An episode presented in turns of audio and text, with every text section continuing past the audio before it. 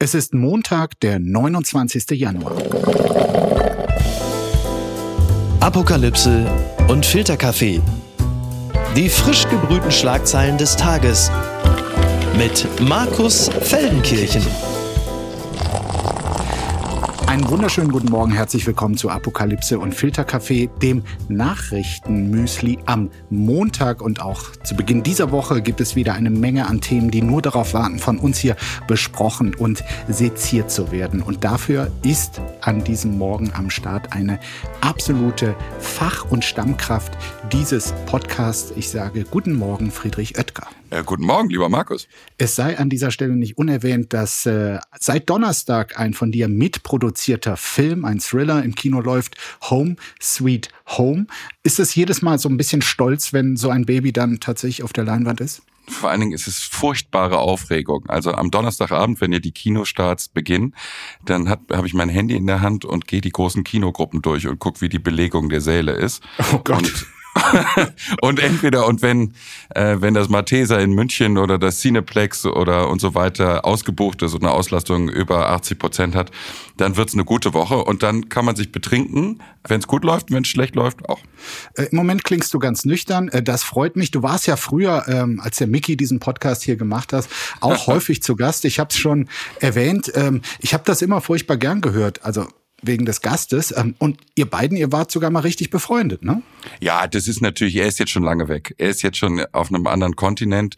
Ich wünsche ihm auch weiterhin alles Gute. Natürlich. Aber ich finde, du machst das ganz fabelhaft, Markus. Oh, das ist lieb. Ja, schön, dass du mit der Zeit gehst und auch die Seiten, äh, Quatsch, äh, pardon, mein Gast bist. Äh, blicken wir zurück und nach vorn. Seit heute Nacht um zwei Uhr fahren die Bahnen wieder, weil Klaus Weselski und die Bahn beschlossen haben, sich vorerst wieder im selben Raum anzugiften und nicht nur über die Medien. Also Wiederaufnahme der Verhandlungen heißt das offiziell. Und dann stehen wir jetzt quasi unmittelbar vor Karneval, also der närrischen Zeit oder wie es in der Ampelkoalition heißt, ganz normaler Regierungsalltag. Am Donnerstag geht's los im Rheinland. Äh, Friedrich, feierst du auch gern Karneval? Ich liebe es. Ich äh, bin hier ja inzwischen in München gelandet, mhm. wo das nicht angenommen wird. Ich habe hier mal versucht, eine Faschingsparty zu organisieren. Da haben sich dann wirklich 13 Hansel versammelt Oh in, den, in den furchtbarsten Kostümen, die es überhaupt gibt. Und also im Frühkölsch zu stehen oder im Sassafras in Düsseldorf oder sowas sind die besten Erinnerungen meines Lebens. Und bei uns ist es wirklich, geht es so weit, dass ähm, zu Hause, mein Vater ist immer die Treppe runtergekommen, wenn er zur Arbeit gegangen ist und hat immer so an Viva Fastelovens, also an Weiberfastnacht, immer vergessen, eine gute Krawatte auszuziehen und eine schlechte anzuziehen. Und ich sehe die dann abgeschnitten und wird. die wurde ja. dann einfach eiskalt von unserer Haushälterin jedes Mal abgeschnitten. Und immer, und ihm fiel es immer so in der Mitte der Treppe ein. Und dann sah ich immer dieses, dieses Schockstarren meines Vaters und den, den Blick auf die Krawatte. Aber sie wurde dann geteilt. Ja, ich wünsche dir und uns Karnevalisten jetzt schon mal ähm, tolle Tage. Und äh, an Karneval haben sich auch schon andere versucht. Blattgold. Baerbock und Lindner. Alaf statt Olaf. Ampelminister feiern Karneval, so dichtet es äh, die Bild. Bei der Karnevalsverleihung des Ordens Wieder den tierischen Ernst in Aachen amüsierten sich Außenministerin Annalena Baerbock und Finanzminister Lindner demonstrativ gut gelaunt gemeinsam. Ist ja selten der Fall. Lindner war bereits 2014 vom Aachener Karnevalsverein zum Ritter geschlagen worden als Vorjahrespreisträgerin, hielt Baerbock nun eine Laudatio auf ihren Nachfolger, Schleswig-Holsteins Regierungschef Daniel Günther. Dabei konnte sie sich einen Kommentar zur Kanzlerfrage in Günthers Partei sowie deren Schwesterpartei CSU nicht verkneifen. Sie denke schon an, Zitat, die traurigen Augen der vielen Menschen in unserem Land, die im nächsten Jahr bei der K-Frage der Union einen Günther erwarten und einen Söder bekommen. Aha. Auch Daniel Günther selbst schoss in karnevalistischer Tradition gegen die eigene Partei und seinen Parteichef. Friedrich Merz hat den Orden lange vor mir bekommen. Soweit ich gehört habe, hat er dafür ausnahmsweise auch keine drei Anläufe gebraucht. Aha. Ja, dreimal versucht, CDU-Chef zu werden. Also, der Reihe nach. Daniel Günther, der diesjährige Preisträger. Meine These ist ja, mit Günther hätte die CDU eine irre gute Chance bei der nächsten Bundestagswahl, weil im Umgang mit rechts er konsequent ist, kein flackerndes Licht. Er ist der erfolgreichste Vertreter eines modernen, moderaten und irgendwie auch freundlichen Konservatismus. Wie siehst du das? Ich glaube, so wie es sich im Moment entwickelt, hätten sie sogar eine Chance mit Rainer Haseloff. Also die, es läuft gerade nach. Ja. es läuft gerade alles äh, auf die CDU zu. Das kann man, glaube ich, so sagen. Und sie müssen gar nichts machen dabei. Das ist ja das Tolle, ne? Im Moment müssen sie eigentlich nur, der, der Boxer schlägt gerade ins Leere und man muss nur auf genug Abstand äh, bleiben. Sie wagen ja auch keine großen Thesen mehr. Also jede zweite Überschrift im Land zeugt davon, wie lange die Ampel noch durchhält. Es ist so das Feeling von 2005 nach der verlorenen NRW-Landtagswahl. Also ich würde sagen, Merz ist gerade in einer wahnsinnig guten Position. Ich finde es lustig bei Daniel Günther. Ich glaube, er hat diesen Orden bekommen, weil er, weil er von der Bühne aus äh, Laila gesungen hat. Ich glaube, das war, das waren also die Nachwirkungen. Das reicht schon? Ich glaube schon. So für den frohsinnigen Rheinländer, das ist lustig. Ich habe noch mal geguckt bei dem Orden wieder den tierischen Ernstes. Die haben ja auch ein paar sehr eigentümliche Preisträger gehabt. Äh, sie hatten, sie hatten mal eine Flaute. 2008 war es, glaube ich, Gloria von Tono Taxis. Das würden sie nach den Äußerungen jetzt wahrscheinlich nicht mehr machen. Und 2007 war mal total umstritten. Da war es Joachim Hunold. Und da stand der Verdacht der Schleichwerbung im Raum. War das der Chef von dieser untergegangenen so ist das. Airline? Air so Berlin? ist das. Ja, genau. Okay. Und äh, pass auf, Quizfrage an dich, Markus. Ja. Es gab bisher erst einen Aachener, also einen Öscher, wie wir sagen, der ausgezeichnet wurde. Das weiß ich natürlich. Armin Laschet. Ja. so, das äh, Lustige war, also das Kreuzfahrtschiff von Wolfgang Kubicki hat offenbar auch in Aachen kurz Stopp gemacht, weil er war da und äh, er hat seine Witze diesmal also nicht auf einer Kreuzfahrt, auch nicht im Bundestag gerissen, sondern dort, äh, wo es auch so sein sollte. Und er lästerte unterdessen über die Ampel, über die MS Berlin mit ihrem Kapitän Olaf, ihrem ersten Offizier Robert und der Eventmanagerin Annalena und dem Finanzoffizier Christian. Also ich bin's durchgegangen. Mhm. Ein Witz ist eigentlich nur bei der Eventmanagerin. Ja, und fällt dir was auf bei der Eventmanagerin? Alles andere sind Offiziere. Das gesteht ihr ihr nicht ganz zu. Ja, ja, das, das, das finde ich, schon, das find ich schon interessant. Ja. ja. Und dann ähm, sagte er noch, die Hoffnung steige, Zitat, dass die MS Berlin entweder auf Grund läuft oder doch noch einen Hafen findet, in dem man das Schiff verlassen kann. Also er trötet quasi vom Schiff selber auch quasi den eigenen Untergang entgegen. Wie ist deine Sicht darauf, äh, Friedrich? Ist ähm, die Ampel tatsächlich kurz vor dem Ende oder glaubst du auch, die werden schon durchhalten, weil der Posten am Ende wichtiger ist? Oder weil man vielleicht sich doch noch zusammenrauft? Ich glaube, Sie müssen ein gemeinsames Projekt entdecken, was über Cannabis hinausgeht. Das Problem ist, dass die Schnittmenge dieser drei Parteien natürlich vor allen Dingen in der Gesellschaftspolitik liegt, in Unterfangen wie Ehe für alle etc. Aber sowas hat ja Frau Merkel in der stark in die Mitte, links-Mitte gerückten CDU noch vor ihrem Abtritt ja noch, noch selbst abgeräumt, solche Themen, äh, und war, war so mittig in der Zeit. Ansonsten, ich sehe nicht die großen Projekte, die diese drei äh, zusammenbringen.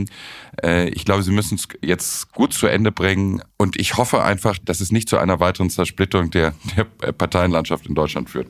Ja, also stimmungsvolle ähm, Politik-Events gab es nicht nur in Aachen, sondern auch auf den Europaparteitagen der FDP. Herzlichen Glückwunsch zur Nominierung, Frau Strack-Zimmermann. Und bei der SPD, wo Katharina Barley mal wieder als Spitzenkandidatin in die Europawahlen im Juni äh, geschickt wird. Und bei diesem SPD-Parteitag, da wurde also auch Bundeskanzler Scholz mit äh, äh, sehr heiserer Stimme auf die Bühne gestellt. Und in den Spots der SPD zur Europawahl, die wurden dort äh, präsentiert, da hieß es also, die SPD sei Kanzlerpartei. Also es wird quasi Olaf Scholz mit in die Verantwortung auch für diesen Europawahlkampf genommen. Das ist natürlich auch ein bisschen risikoreich. Und wie ich Berichten entnommen habe, wurden ähm, Teilnehmer dieses Parteitags der SPD auch oft nach Boris Pistorius gefragt, dessen Name immer wieder jetzt genannt wird als Gerücht, als eventueller Olaf Scholz Nachfolger im Kanzleramt. Und da zitiert dann die Bild äh, einen hochrangigen Genossen, der genervt auf solche Fragen äh, reagiert habe äh, der Boris müsse aufpassen, die Spekulationen scheinen ihm ein bisschen sehr zu gefallen. Jetzt frage ich dich, Friedrich, wie gefallen dir diese Spekulationen und tatsächlich auch die Aussicht, dass es einen Wechsel Scholz-Pistorius geben könnte? Ich wäre sehr für den Wechsel, muss ich äh, ehrlich sagen, aus dem einfachen Grund, dass äh, Herr Pistorius ein sehr guter Kommunikator ist. Zum einen mag ich, wie er sein Ressort angenommen hat, dass er sich vor die Truppe stellt, dass es mal wieder ein, ein Verteidigungsminister ist, der auch seine Truppe verteidigt und der dieses Amt nicht irgendwie als eine Art Schandmal äh, sieht, sondern dass er, dass er mit Stolz das vertritt. Das mag vielleicht auch damit zu tun haben, dass er selbst in einem Gepard-Bataillon gedient hat und äh, mit der Materie vertraut ist und dass er Innenminister war. Äh, ich habe dann einen großen Verdacht, dass er zu den integren Politikern gehört. Und vor allen Dingen ist er ein ungleich besserer Kommunikator als Olaf Scholz. Mhm. Wir sind in der Multikrise, in den Multikrisen und da, da bedarf es Kommunikation. Aber es ist natürlich eine unangenehme Situation für Olaf Scholz, so jemanden jetzt bei sich im Haus zu haben. Die Zukunft ist weiblich. Wir kommen zu einem weiteren politischen Event, wieder den tierischen Ernst. Äh, BSW-Parteitag. Wer wählt Wagenknecht? Das fragt die Süddeutsche Zeitung. Die Partei ist gegründet, der erste Parteitag gelaufen und in Umfragen schneidet das BSW, Bündnis Sarah Wagenknecht, teils so stark ab wie die SPD. Doch wie aussagekräftig sind diese Werte? Das BSW rangiert da bundesweit mal bei drei, mal bei vier, mal bei sieben, auch mal bei 14 Prozent. Man weiß es im Moment noch nicht so genau. Doch mal abgesehen von Umfragen, auf wen zielt die Partei eigentlich ab? Die Süddeutsche zitiert den Politikwissenschaftler Eiko Wagner von der FU Berlin. Der sieht in der BSW das Profil einer linksautoritären Partei. Heißt, in sozial- und wirtschaftspolitischen Fragen plädiert man mehr für staatliche Einmischung in den Markt und mehr Umverteilung in gesellschaftspolitischen Angelegenheiten hingegen steht sie für konservative Positionen, etwa eine strenge Migrationspolitik und Gendern ist sowieso Igitt Bafui.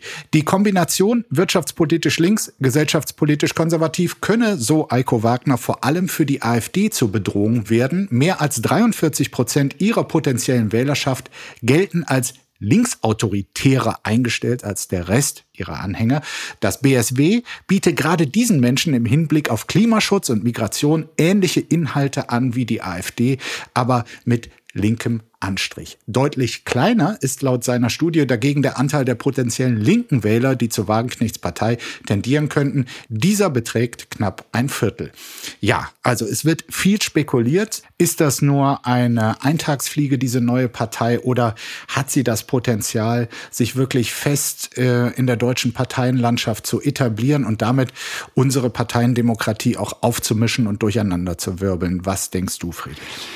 Was interessant ist, ist, dass sie ein paar der Geburtsfehler, die die AfD hatte und andere Parteien vermieden hat. Sie hat äh, eine Sache sehr clever gemacht, nämlich die Anzahl der Mitglieder erstmal auf 450 zu beschränken, so dass man nicht zu viele Paradiesvögel und Quertreiber gleich am Anfang mit einverleibt. Was ich auch interessant finde, ist, dass sie gestandene Politiker in den Europawahlkampf schicken. Also dem Ganzen steht ja jetzt nicht ein ehemaliger VWL-Professor vor oder sowas, sondern äh, Politprofi Sarah Wagenknecht, die dann einen Fabio De Masi reaktiviert oder einen Thomas Geisel, den Düsseldorfer OB. Mhm. Das ist sehr interessant. Ich habe nur leider ein Problem mit der Partei und das ist, es ist eine Wünsch dir was Partei. So sind zumindest die Forderungen im Moment. Wir sind in einer Zeit, in der Deutschland wehrhafter sein müsste. Ähm, es gibt eine massive Bedrohung von Russland ausgehend. Da können wir nicht Blumen in die Gewehrhälse stecken und so tun und diese, diese Gefahr negieren, aus der NATO austreten etc. Also ich sehe das als keine Bereicherung des Parteienspektrums, um es mal ganz deutlich zu sagen. Und was ich sehr interessant finde, dass sie vermutlich auch wirklich dazulernen kann, die Sarah Wagenknecht. Das scheint von langer Hand geplant zu sein. Es gibt da ja wohl jemanden im Hintergrund, der ihr da massiv hilft. Äh, ich will ja aber auch gar nicht absprechen, dass sie selbst politischen Instinkt hat. Was ich interessant finde, ist, dass sie nun doch Co-Vorsitzende geworden ist, neben Frau Mohamed Ali, nachdem ja Stimmen laut geworden sind, äh, ob sie über ein gewisses Fleckma verfüge äh, und deswegen nicht Vorsitzende werden wollte. Also das ist alles etwas professioneller aufgestellt als die AfD. Oh ja. ich, ich, glaube, sie wird bleiben, die Partei. Du, das konnte man auch äh, am Sonntag äh, sehen. Ich habe mir da weite Teile dieses äh, Gründungsparteitags in Berlin mhm. äh, angeschaut. Also da war inhaltlich, gerade von Sarah Wagenknecht selbst, aber auch von den anderen, die reden durften, viel Populismus natürlich dabei, auch ein äh, zumindest leichter Drall ins äh, Verschwörungstheoretische, aber natürlich auch pointierte und zum Teil auch berechtigte Kritik an der Regierung. Also pointiert vorgetragen.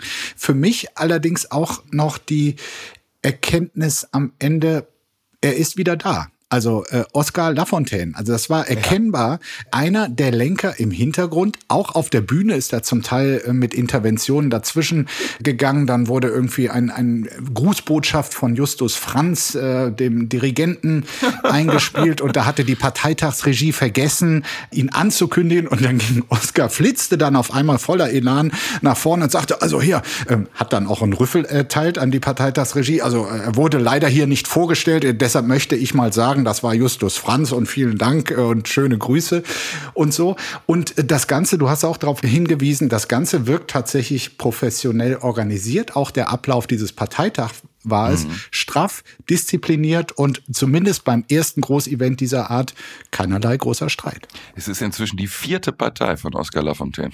SPD, WASG, die Linke und jetzt BSW. Das also, sind schon, das sind Edgar, italienische da haben Zustände. wirklich falsch verstanden. er ist natürlich immer in derselben Partei, nur die jeweilige Partei, in der er ist, macht leider immer den Fehler, sich radikal von den Positionen nach rechts oder links zu bewegen, weshalb er quasi, das ist wirklich sein Selbstverständnis, immer dieselben Positionen vertritt. Werbung. Mein heutiger Partner ist Barissimo die Kaffee-Eigenmarke von Aldi. Ah, ist das nicht eine herrliche Vorstellung? Ihr sitzt in eurem Lieblingscafé draußen in der Sonne, ihr genießt einen herrlichen Espresso in Barista-Qualität und dann fällt euch ein, ja, ich, ich wohne ja auf dem Land. Ich wohne ja irgendwo in der Peripherie. Es gibt ja gar kein schönes Café, wo ich mich hinsetzen kann. Aber ich habe einen Stuhl, ich habe einen Tisch, ich habe einen Garten und ich habe Barissimo. Barissimo von Aldi. Das ist äh, ganz fantastisch, denn man kann sich eine kleine Auszeit mit Barissimo gönnen. Die kleine Auszeit, das bedeutet, mit Barissimo wird das Leben einfach bonissimo. Und das Issimo steckt bei der neuen Kaffee-Eigenmarke Barissimo von Aldi schon mit drin. Barissimo, das ist Barista, Qualität zum Original Aldi-Preis und man muss auf nichts verzichten. Denn man kann sich seinen Daily Coffee in Barista-Qualität jeden Tag leisten und natürlich auch genießen. Es gibt ganze Bohnen, Kaffeepads, Kaffeepulver für die Maschine und Kaffeekapseln, quasi alles, was das Herz begehrt und für jeden Geschmack ist etwas dabei. Ah, fantastisch und schöner Espresso Macchiato, das wäre doch jetzt genau das Richtige. Ne? Also mach dein Leben Barissimo exklusiv bei Aldi. Alle Infos zur Eigenmarke von Aldi findest du auf aldi-nord.de slash Barissimo oder auf aldi-onlineshop.de, aber natürlich auch wie immer in den Show Notes. Und es tut mir wirklich leid, ich habe keine Zeit mehr. Ich muss mir jetzt erstmal einen Kaffee machen. Gucken mal, wer da spricht.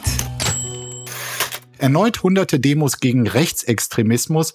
Das berichten fast alle Medien, unter anderem der Tagesspiegel. In Hamburg und Düsseldorf versammelten sich jeweils über 100.000 Menschen, darunter viele Familien mit Kindern und ältere Menschen. Auch in Aachen und Mannheim waren je 20.000 auf der Straße, in Osnabrück 30.000. Doch die eigentlich viel größere Story ist, dass in ganz vielen Kleinstädten große Teile der Bevölkerung demonstriert haben, und zwar in allen Teilen der Republik. Laut dem Netzwerk Kampakt fanden dieses Wochenende dreimal so viele Proteste statt wie in der Vorwoche, besonders viele in Ostdeutschland. Die Süddeutsche weist in einem Kommentar darauf hin, dass gerade diese ländlicheren Proteste diese neue Dimension der Demonstrationen ausmache, wer nämlich in Freiberg in Sachsen, Sonneberg oder Spremberg auf die Straße gehe, der riskiere damit zerstochene Autoreifen, Bedrohung und auch rohe Gewalt. Die Demo sei dann nämlich ein Bekenntnis, das Mut erfordere und verdiene unsere Anerkennung. Und ja, Friedrich, es ist ja tatsächlich so, durch Berlin Mitte zu laufen, durch München Schwabing oder die Kölner Südstadt. Das ist auch gut und da seine Plakate gegen die Extremen von rechts äh, hochzuhalten. Aber mutig ist es natürlich, das im ländlichen Raum in Sachsen zu machen. Ohne Frage. Es ist auch die Art der Demonstration. Ich war ganz beseelt auf der Demonstration in München. Das hat mir gut gefallen. Aber es gibt auch neue Trends, die mir aufgefallen sind. Zum Beispiel dieser Aha. Trend zum exotischsten Schild. Was ich gesehen habe, war, also was, was ich, was ich, mitgenommen? Was, was ich sehr keck fand, war lieber solidarisch statt solide arisch. Fand ich krass ich bin so sauer, ich habe sogar ein Schild gemalt, hatte einer. Und das hatten sie, haben sie in der, in der Heute-Show gezeigt, das fand ich ganz gut. In Köln hat einer das Schild hochgehalten, nie wieder Faschismus, nie wieder zweite Liga. Also die, okay. Aber die, ich habe manchmal das Gefühl, ein paar Leute gehen auch auf die Demos mit dem Schild, machen Selfie und gehen wieder. Aber irgendwie, wenn man da, äh, da durchläuft und man sieht diese ganzen Menschen mit den offenen Gesichtern, die sich einander unterhaken und so eine bunte Masse bilden, ich habe da ein unglaubliches Solidaritätsgefühl und, und so ein, das ist für mich äh, ein patriotisches Gefühl, muss ich sagen, hatte ich da in München. Ja. Nein, es, es ist ja wirklich nachhaltig äh, gut und wichtig, dass äh, hier mal so quasi ein, ein Gegenbeispiel und ein Gegentrend gesetzt wird, weil in den vergangenen Jahren wurde die Straße als Ort der politischen Willensbekundung natürlich tendenziell eher mh, hm, den radikaleren oder den äh, denjenigen, die äh, gegen das System sind, mhm. äh, überlassen. Und hier jetzt größtenteils äh, absolut friedlich gesinnte Leute, die einfach nur sagen, Leute, lass uns gerne demokratisch weiter streiten, aber lass uns das im demokratischen Sinne tun und alles Extreme quasi außen vor lassen. Die Frage ist jetzt, ist das quasi eine Momentaufnahme, nur die unmittelbare Reaktion auf diese Berichte über das Potsdamer Geheimtreffen, wo also menschenfeindliche Pläne diskutiert wurden und wo auch CDU und AfD-Politiker dran teilgenommen haben? Oder wird das jetzt etwas Konstantes? Ich glaube an Zweiteres. Ich glaube an den langfristigen Atem. Ich glaube, dass wir eine wehrhaftige Demokratie sind. Ich glaube aber auch an das, an das Gute im Menschen, muss ich sagen. Ganz weit vorne. AfD-Mann Bystron trifft Rechtsextremisten in Ungarn, so berichtet das NTV. Ja, äh, während bei uns demonstriert wird, äh, sorgte ein prominenter AfD-Abgeordneter durch eine Reise nach Ungarn für Aufsehen, der für seine rechtsextremen Kontakte und fragwürdigen Aufenthalte im putinahen Belarus ohnehin schon in Verruf geratene Petr Bystron nahm an einer Konferenz teil, auf der Gebietsansprüche gegen die Ukraine erhoben wurden. Die Konferenz wurde von der rechtsextremen ungarischen Partei Unsere Heimat veranstaltet und vor Ort kündigte deren Parteivorsitzende an, dass man im Falle einer ukrainischen Niederlage vorhabe, die hält man auch für wahrscheinlich dort, Transkarpatien zu annektieren. Transkarpatien liegt im äußersten Westen der Ukraine und grenzt an Ungarn. Etwa 150.000 der 1,2 Millionen Einwohner der Region sind ethnische Ungarn. Also diese Partei, unsere Heimat, wo der AfD-Bundestagsabgeordnete wie selbstverständlich zu Gast ist, das ist wirklich also auch nochmal innerhalb des rechten europäischen Parteienspektrums ganz weit außen. Die äh, geifern schon danach, dass die Ukraine endlich äh, besiegt ist und ähm, dass es dann quasi zu einer Art Aufteilung der einzelnen Regionen kommt. Und dann sagen sie, okay, dann hätten wir gerne den Bereich, der da äh, in unserer Nähe liegt. Und es ist jetzt quasi nur eine Frage der Zeit, bis äh, zumindest Teile der AfD Teile der Ukraine für Deutschland beanspruchen, oder?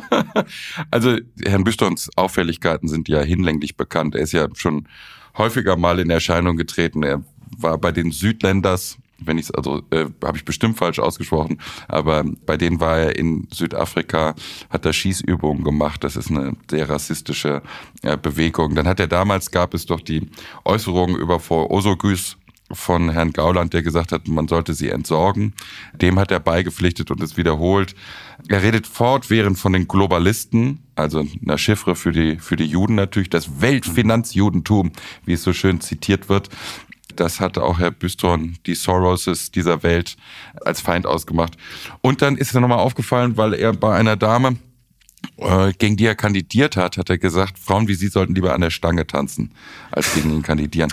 Also das ist schon, das ist ein äh, interessanter Kollege. Interessant, ja, dass der Kollege. natürlich im Bundestag sitzt mit, äh, mit vier Mitarbeitern. Das ist ja dann auch nochmal ein eigenes Netzwerk. Ja, ich weiß nicht, ist Herr Büstron bei dir schon mal in Erscheinung getreten? Nee, ich habe noch die Geschichte einfach gelesen, dass er 2022 eine Dienstreise nach Litauen gemacht hat und dort äh, quasi den Kollegen gesagt hat, Leute, ich bin mal kurz weg und das für einen, weil er schon mal in der Nähe war, einen Ausflug nach Belarus zu seinen dortigen Freunden äh, genutzt hat. Also wirklich ein problematischer Abgeordneter. Ich beobachte aber auch spätestens seit letzter Woche mit äh, Interesse, dass äh, wegen solcher Personen, wegen solcher Positionen auch äh, die AfD selbst innerhalb des rechten und rechtspopulistischen oder rechtsextremen Parteienspektrums in Europa quasi immer mehr zum Paria wird. Also zumindest, dass Le Pen quasi sich jetzt genötigt sieht, äh, sich von der AfD zu distanzieren, äh, fand ich dann doch interessant. Ja, Und äh, passend zu diesem Thema noch eine Nachricht von gestern Abend, äh, dass nämlich die AfD die Stichwahl im Saale-Orla-Kreis äh, verloren hat. Ähm, dort äh, ging es in eine Stichwahl zwischen dem AfD-Kandidaten Uwe Trumm und Christian Hergott von der CDU. Und äh, im ersten Wahlgang lag der AfD-Mann noch vorne, aber Trumm und die CDU und alle, die ihn unterstützt haben, haben aufgeholt. Ein knapper Sieg, 52,3 zu 47,7 Prozent, aber eine Überraschung, weil er so nicht erwartet wurde. Geht's noch? Aktivisten bespritzen Mona Lisa mit Suppe.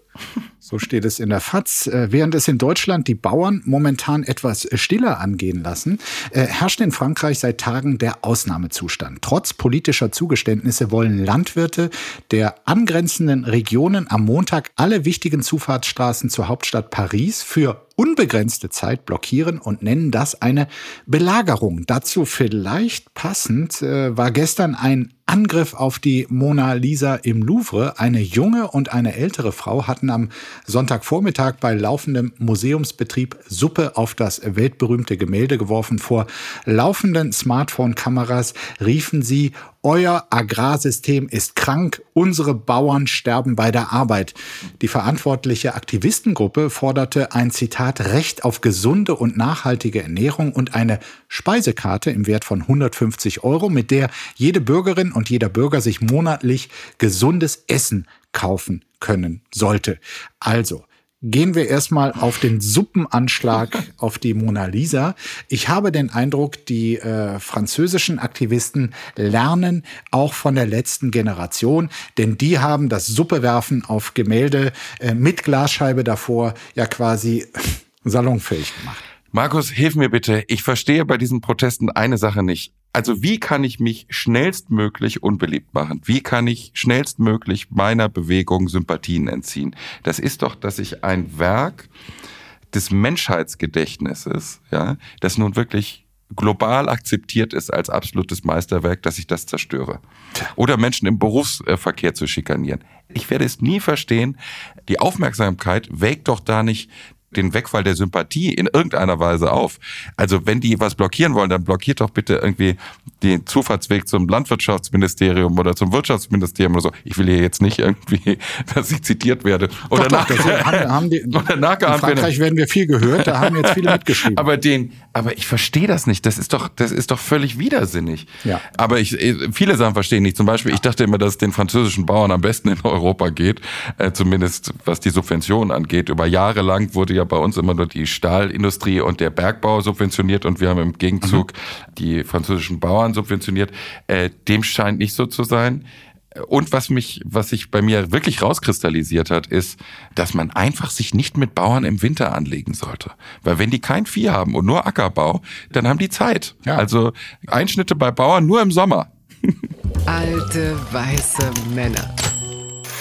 E. Jean Carroll promises to do something good with Trump Trial Money, so steht es in der New York Times. Am Freitag hat die Autorin E. Jean Carroll in einem Verleumdungsverfahren gegen Donald Trump gewonnen und sagenhafte 83 Millionen Dollar Schadensersatz zugesprochen bekommen. Carroll hatte Trump 2019 in einem Zeitschriftenartikel bezichtigt, sie Jahrzehnte zuvor in der Umkleidekabine eines Luxuswarengeschäfts sexuell angegriffen zu haben. Diesen Vorwurf bezeichnete Trump als Lüge und griff Carroll in der Folge immer weiter auf Social Media, auf Pressekonferenzen und im Wahlkampf an.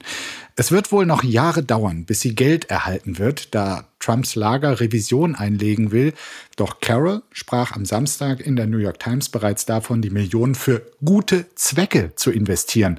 Luxushundefutter für ihre zwei Hunde werde sie aber trotzdem auch davon kaufen. Also, das kann noch was dauern, aber lass uns doch mal überlegen, was kann ein guter Zweck hier sein, um Trump richtig zu ärgern? Spende an Joe Biden, an ja. Nikki Haley oder, oder an die Scheidungsanwälte von Melania Trump? Finde ich alles, also all of the above, finde ich alles gute Überlegungen. Das Problem ist nur, die sind ja leider in Revision gegangen, die Anwälte von Trump. Und Frau Carroll ist 80 Jahre alt. Ich hoffe, sie wird noch was von dem Geld haben. Was mir gefallen hat an dem, an dem Urteil ist, dass die Jury, ich dachte, es sind zwölf, aber es waren, es waren neun Leute, drei davon Frauen, sechs Männer immerhin. Also das spricht ja mal für unser Geschlecht, würde ich sagen Es hält sich gerade in den USA so ein bisschen ein Gerücht. Ich weiß nicht, ob du das schon gehört hattest. Ich habe ein amerikanischer Freund hat mir davon äh, berichtet. Das ist eine absolute Spekulation jetzt, aber dass die Demokraten schauen wollten, wer sich jetzt als Gewinner rauskristallisiert, ob es Haley wird oder äh, oder Trump. Und nachdem es jetzt auf Trump zuläuft, es wohl die Möglichkeit gibt oder das Gerücht gibt, dass man Mitte des Jahres noch Michelle Obama aus dem Hut ziehen würde als Gegenkandidatin. Ist dir das schon zu Ohren gekommen? Im ganz aktuellen Kontext nicht, aber äh, im Laufe des letzten Jahres kam dieses Gerücht ja immer wieder hoch. Und ähm, ich kann nur sagen, wenn sie dazu bereit wäre, wäre es, glaube ich, das klügste und gewinnversprechendste, was die Demokraten machen könnten. Es müssten einfach zwei Leute zu diesem Move bereit sein. Genauso unwahrscheinlich wie es ist, dass es einen Wechsel Scholz-Pistorius gibt, weil der eine es einfach nicht will, muss Joe Biden quasi dazu bereit sein und Michelle Obama aber auch, die ja schon auch mehrfach öffentlich erklärt hat, ich weiß nicht, ob sie es so hundertprozentig für alle Zeit mhm. ausgeschlossen hat, aber sie hat schon öfter darauf angesprochen, eigentlich klar gemacht, dass das äh, für sie nicht in Frage kommen. Du kannst natürlich immer, dafür findest du immer eine Erzählung. Also wenn Joe Biden sagt, ähm, ich bin jetzt zu, zu alt oder ich habe mich verletzt oder ich bin, äh, meine Gesundheit lässt es nicht mehr zu ähm, und sie sagt, es geht um, um Amerika es geht um Amerika, äh, ich muss diesem Ruf nachgeben, äh, dann kann man das immer noch äh, stricken, glaube ich. Okay. Was mich so wahnsinnig wütend macht, ist, dass die Zahlen von Joe Biden so gut sind. Der hat das Wirtschaftswachstum äh, wieder angekurbelt. Der ist in unglaublich vielen Parametern, die wichtig sind für den amerikanischen Präsidenten. Ist er ein richtig starker Präsident. Und natürlich äh, als, als Transatlantiker ein Gewinn für uns. Diese nächste Wahl ist für uns so wichtig wie für die Amerikaner. Wenn der sich aus der Ukraine zurückzieht, das können wir mit Großbritannien Spanien und Frankreich nicht auffangen. Genau, und du hast die guten Zahlen äh, und auch die wirklich respektable Bilanz angesprochen. Und ähm, ja, dann bleibt doch einfach nur die Frage, ist das so eine latente Altersdiskriminierung, die in weiten Teilen nicht nur der amerikanischen Gesellschaft, sondern natürlich auch im Journalismus und auch bei uns äh, fest verankert ist? Oder ähm, müssen wir auch verstehen, dass Leute ab einem gewissen Alter, egal wie brillant sie mal waren oder wie gut ihre Bilanz ist, einfach nicht mehr die erste Garde sind. Ja, ich glaube, es ist äh, noch etwas komplexer. Und zwar sehen die Leute immer im Gegenteil den, den Donald Trump. Und Donald Trump hat ein Strohfeuer gezündet. Und zwar dadurch, dass er die Unternehmenssteuer so massiv gesenkt hat auf 15 Prozent, äh, ist natürlich die Wirtschaft äh, wie auf S-Bit in die, in die Höhe geschnellt. Also die war ja auf Steroiden, die Wirtschaft. Unglaublich viele Unternehmen sind wieder äh, nach USA zurückgekehrt. Das kann man aber nur einmal machen. Ne? Also soweit die Steuern äh, reduzieren. Und was die Deutschen manchmal, glaube ich, nicht ganz auf dem Schirm haben, ist, dass der Amerikaner nicht so abgesichert ist wie die Deutschen. Du zahlst im Krankenhaus mit Kreditkarte, musst dich selbst um deine Altersversorgung kümmern, den 401k, also bis ans Ende deiner Tage musst du mit 400 und einem 1000 Dollar auskommen, die du dir zusammengespart hast. Und der ist oft gekoppelt an den Dow Jones beispielsweise. Das heißt, du willst einen starken Aktienindex haben und den hatte man unter Trump. Die Leute wählen teilweise gegen ihr Portemonnaie haben sie, haben sie beiden gewählt oder dachten es zumindest. Das finde ich schon, also es ist eine komplexe Lage. Ähm, ich wäre auch für Frau Obama, muss ich sagen. Ich finde, das, das verhält sich ungleich anders als die andere Präsidentengattin Hillary Clinton, die zwar mehr politische Erfahrung hatte, aber sie hat nicht über das Gespür und den, den Werf von Frau Obama verfügt, würde ich sagen. Zwick mich bitte mal. Von der Tribüne an die Seitenlinie Ersatzschiedsrichter Krull im Interview bei der Süddeutschen Zeitung. Am Samstag kam es zu einem ganz besonderen Kuriosum in der Bundesliga beim Duell nämlich des VfL Wolfsburg gegen den ersten FC Köln. Der Kölner Max Finkgräfe hatte dem Linienrichter aus Versehen den Ball an den Kopf geschossen, also wirklich richtig geknallt. Der ist dann hingesunken, äh, war wohl auch äh, bewusstlos, konnte auf keinen Fall weitermachen und daraufhin hat dann der vierte Offizier Offizielle, also der, der immer an der Mittellinie am Seitenrand steht, den Platz dieses angeschlagenen äh, Linienrichters eingenommen. Dann brauchte man aber einen neuen vierten Offiziellen. Und dann hat der Stadionsprecher äh, eine laute Durchsage gemacht, ob irgendjemand im Publikum äh, über gewisse Erfahrungen verfügen würde und äh, hier spontan einspringen könnte. Und da meldete sich dann von der Tribüne Tobias Krull, 32 Jahre alt, Landesliga-Torwart sowie sportlicher Leiter beim MTV Gifhorn, Autohändler und nun auch Bundesliga-Schiedsrichter. Also wirklich eine Geschichte. Ähm, erstmal beste Genesung an den äh, abgeschossenen Linienrichter, aber natürlich eine traumhafte Geschichte äh, für jeden, der sich ja, immer erträumt hat, irgendwie Teil eines Bundesligaspiels mal zu sein. Aber nicht als Schiedsrichter. ich zähle ja immer noch darauf, eingewechselt zu werden, äh, wenn, wenn, wenn Julian Brandt sich verletzt, aber irgendwie sehe ich es nicht so ganz kommen. Aber ich habe wiederum Fragen, Markus. Ja, äh, hättest äh, du dich gemeldet, wäre meine Frage. Ich glaube, es wäre noch lustiger gewesen, wenn er sich gemeldet hätte ähm, und gar kein Schiedsrichter gewesen wäre, auch kein Amateurschiedsrichter. Dann wäre es aber nicht Tobias Kroll, sondern Felix Kroll gewesen. Mhm. Kleiner Thomas Mannwitz. ich habe ihn verstanden. am Montag. Am Montag.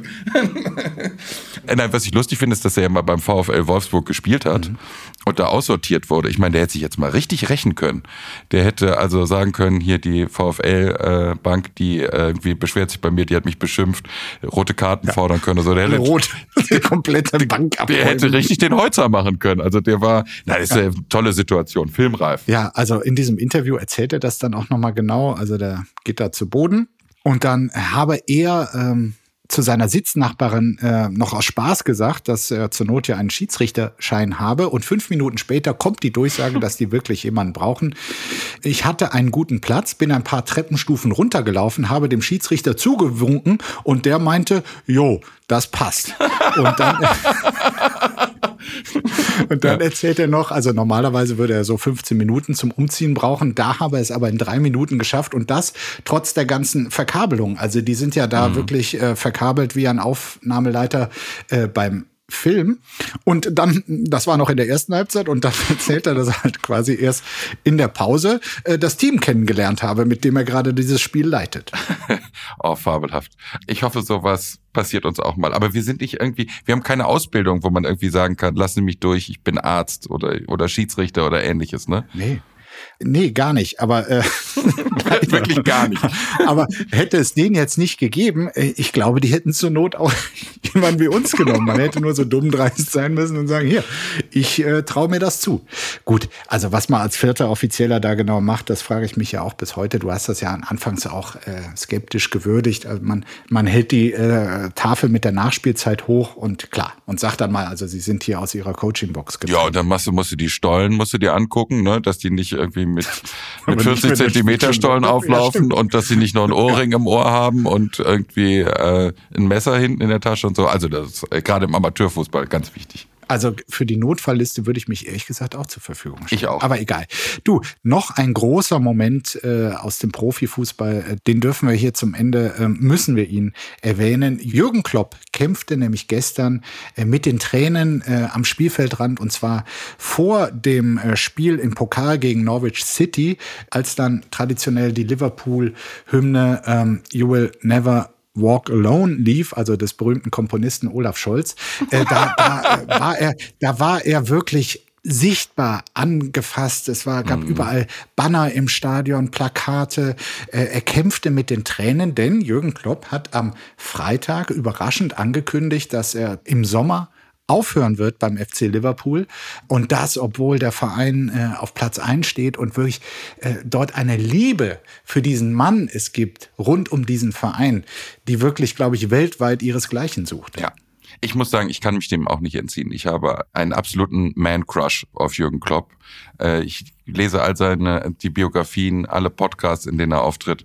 Das ist einfach, der Schaust du auch all die Werbefilme? Weil dann, ja. äh, die dann hast du den ganzen Tag zu tun. Ver, ver, also Vermögensverwaltung finde ich jetzt nicht so toll ähm, oder diesen Patix Methylen oder sowas. Da war er, glaube ich, nicht so gut beraten. Aber er hat so einen unglaublich selbstbewussten Humanismus, der mir so gefällt. Ja. Also irgendwie müsste die Bundesrepublik Deutschland müsste mehr Klopp sein. Äh, ich mag den, also wenn man sich den mal als Bundeskanzler vorstellen könnte, wie diese zähnefletschende, irre Humanismus, den er hat, als gläubiger Christ. Es gibt ja sogar ein Buch, an dem er mitgewirkt hat, das heißt, glaube ich, und vorne hilft der, der liebe Gott. Also das ist, der hat auch so eine, eine christliche Auffassung und wenn die Spieler berichten, wie er den Lockerroom äh, moderiert ähm, und wie er mit den Leuten in Verbindung bleibt, der ist fabelhaft. Der hat immer noch eine, eine Truppe, mit der er in den Urlaub fährt jedes Jahr. Und wenn er nicht mitfahren kann, muss er allen anderen den Urlaub zahlen. Und deswegen fährt er immer mit. Ähm, und ich habe ich hab ja länger in England gelebt und allein das Bild der Deutschen, wie der das in England revidiert hat, ich bin ihm, äh, in Klopp we trust, ich bin ihm absolut dankbar. Das war jetzt eine Hommage. Also ähm, es wird jetzt allerdings überall darüber spekuliert, was könnte es für ihn als nächstes äh, geben, dass er zum FC Bayern gehen könnte oder doch äh, in die Nationalelf noch vor der EM oder spätestens danach. Friedrich, was hältst du da für realistisch? also er hat ja schon gesagt, dass er keinen anderen englischen Verein trainieren würde. Ich kann mir vorstellen, dass er nach Dortmund nicht die Bayern trainiert. Von seinem Werdegang her kann er nicht Bundeskanzler werden, aber Bundestrainer wäre schon sehr schön. Er also, ist nicht der Typ, der jetzt dem Nagelsmann in den Rücken fällt. Er macht ja auch über 2024 hinaus. Aber wenn äh, Julian Nagelsmann es irgendwann nicht mehr ist, dann ist er der absolute Schattenmann. Also der ist ja. Also ich, ich sehe es anders. Ja? Seine Mission ist doch wirklich ganz klar. Einen etwas abgehängten Traditionsverein zu alter Größe verhelfen und mindestens ins Champions League Finale führen, wie das in Dortmund der Fall war, auch in Liverpool. Und wenn man das mal begriffen hat, was seine Mission mhm. ist, dann ist auch Aber klar, Gladbach sucht was doch seine nächste Borussia Mönchengladbach im Finale des Europapokals der Landesmeister 1977 in Rom gegen den FC Liverpool verloren und da schließt sich dann der Kreis. Also lass mich doch mit einem Funken Hoffnung hier. Es wäre sehr schön. Es wäre sehr schön. Also das war's, äh, lieber Friedrich. Ich hoffe, es hat dir auch mit mir Spaß gemacht. Es war wunderbar. Eine neue Liebe ist wie ein neues Leben. Ach, das geht runter wie Öl. Du, wir können uns gern auch mal äh, privat treffen, also nur wir beide, ohne Mickey, ne? Fänd ich, das wird bestimmt das ist völlig okay. Oder? Ja, er findet das super. Ich wünsche dir erstmal einen schönen Tag. Alles Gute, mach's gut, tschüss. Komm gut in die Woche. Tschüss. Apokalypse und Filterkaffee ist eine Studio Womans Produktion mit freundlicher Unterstützung der Florida Entertainment. Redaktion Yannick Schäfer. Executive Producer Tobias Baukage. Produktion Hanna Marahiel. Ton und Schnitt Niki Franking. Neue Episoden gibt es täglich. Überall, wo es Podcasts gibt.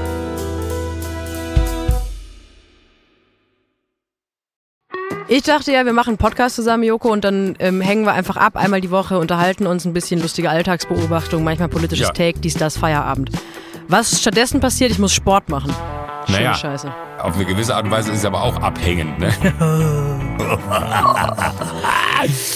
ja gut, ähm, das ist aber so, so eine Entwicklung, die man natürlich nicht kommen sieht, wenn man einen Podcast beginnt, wo man aber, wenn man einen Podcast hat, wie wir beide, der jeden Donnerstag erscheint, äh, und Sunset Club heißt, sehr dankbar darüber ist, dass zum Beispiel ein Gast wie Kai Pflaume sagt, hast du nicht Bock auf eine Klimmzug-Challenge? Ja, und jetzt mache ich seit zweieinhalb Monaten, trainiere ich Klimmzüge, bald ist es soweit, die große Auflösung, habe ich es geschafft, einen Klimmzug zu schaffen, also habe ich es geschafft, ihn zu schaffen und die Laune ist im Keller bei mir, außer natürlich, wenn wir uns unterhalten miteinander, aber den Rest der Zeit, den ich nicht mit dir Podcast mache, mache ich ja Sport. Ja, äh, schaltet doch einfach ein und hört rein. Wir würden uns sehr freuen. Und wenn es euch nicht gefällt, sagt es bitte keinem.